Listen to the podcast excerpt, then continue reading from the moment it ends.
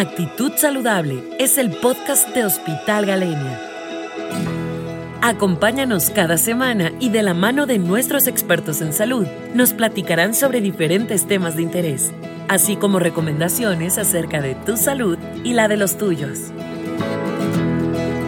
Esto es Actitud Saludable. Comenzamos.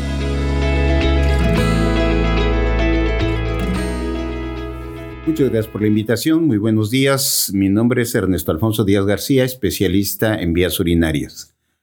Urología es la especialidad que manejamos y el día de hoy vamos a tratar un tema por demás poco tratado por la situación psicosocial, cultural que esto representa, que es la incontinencia urinaria.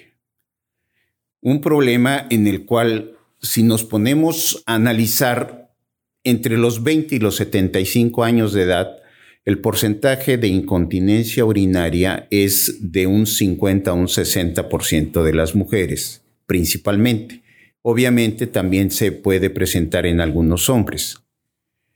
Vamos a tener que hablar primero qué es la incontinencia urinaria y la Sociedad Internacional de Incontinencia Urinaria define esta enfermedad como la pérdida involuntaria de orina, la cual vamos a dividirlo en tres conceptos, que es incontinencia urinaria de esfuerzo, incontinencia urinaria de urgencias e incontinencia urinaria mixta, existiendo también otro tipo de incontinencias que vamos a manejar en forma posterior.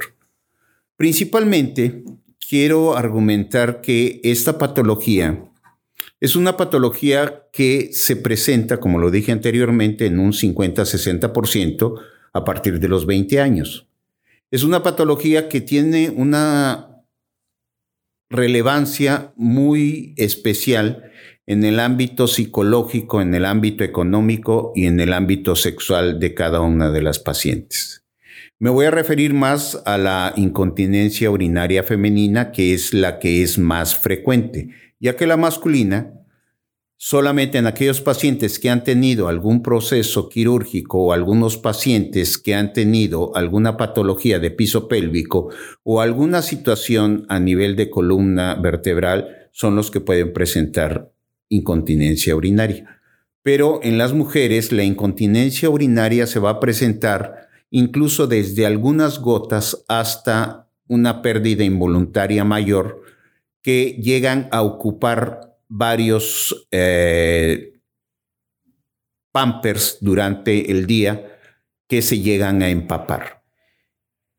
¿Por qué la dividimos en tres causas? La incontinencia urinaria de esfuerzo es la incontinencia en la cual cuando se lleva a cabo una presión abdominal, va a haber una pérdida involuntaria de orina, ya sea estornudar, ya sea al hacer ejercicio, ya sea al empujar o levantar algún objeto pesado, cualquier actividad que lleve a cabo una presión a nivel de la musculatura abdominal puede crear una pérdida involuntaria de orina. Y a esta pérdida involuntaria de orina se le llama incontinencia urinaria de esfuerzo. ¿Cuál es la incontinencia urinaria de urgencia. Se dice que es en aquellas pacientes en las cuales presentan un deseo súbito de orinar y no les alcanza el tiempo para poder llegar al baño perdiendo involuntariamente alguna cantidad de orina. A esto le podemos llamar incontinencia urinaria de urgencia. Y la incontinencia urinaria mixta es la asociación de la incontinencia urinaria de esfuerzo con la incontinencia urinaria de urgencia. ¿Qué quiero decir? Que va a presentarse con los esfuerzos, pero también se va a presentar en el momento en que la paciente tenga deseos imperiosos de orinar, que va a tener esta pérdida involuntaria de orina. Ahora, ¿cuál es la principal causa que nos puede generar una incontinencia urinaria?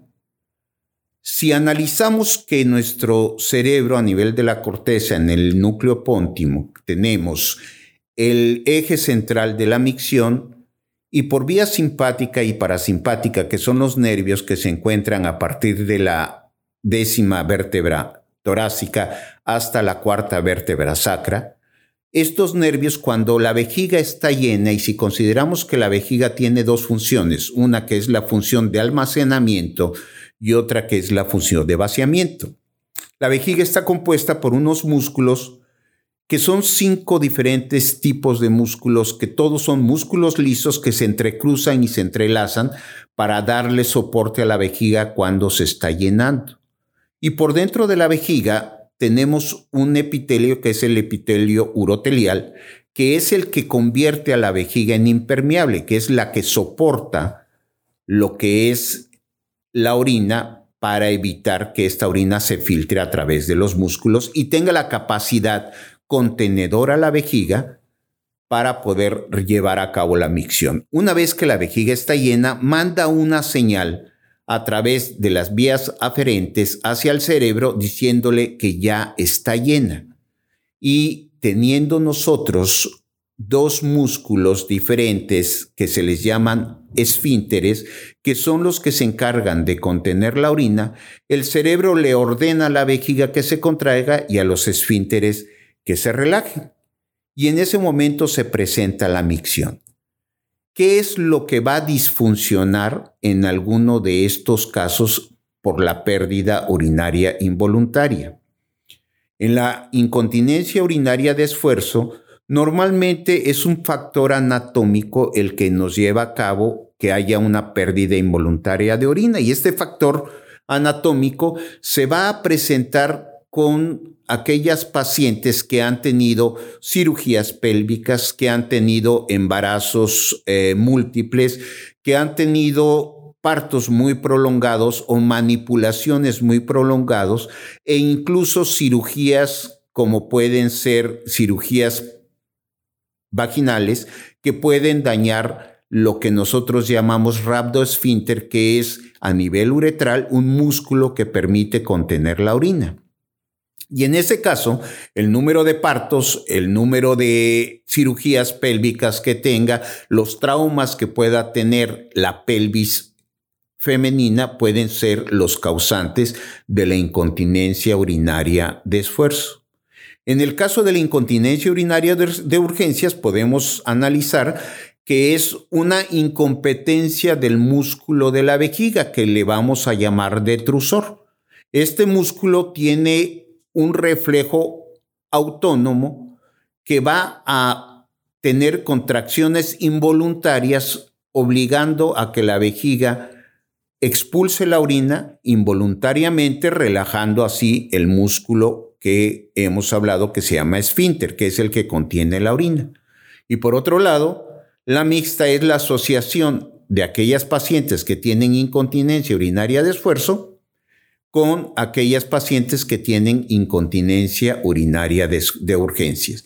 Y esto es más común sobre todo después de los 60 años de edad, que es cuando viene la incompetencia del músculo detrusor y la incompetencia de los esfínteres, dando como consecuencia una fuga urinaria involuntaria que obliga al paciente a no salir de casa, obliga al paciente a no tener una vida social activa, obliga al paciente a andar siempre con un protector, ya sea vaginal o un calzón absorbente, para poder salir de la casa y poder andar haciendo sus actividades normales. Y es por esto que nosotros decimos que, bueno, no nosotros, la Sociedad de Incontinencia Internacional, manifiesta que es un problema psicosocial porque la vida que tienen este tipo de pacientes es completamente diferente por la vergüenza de oler a orín,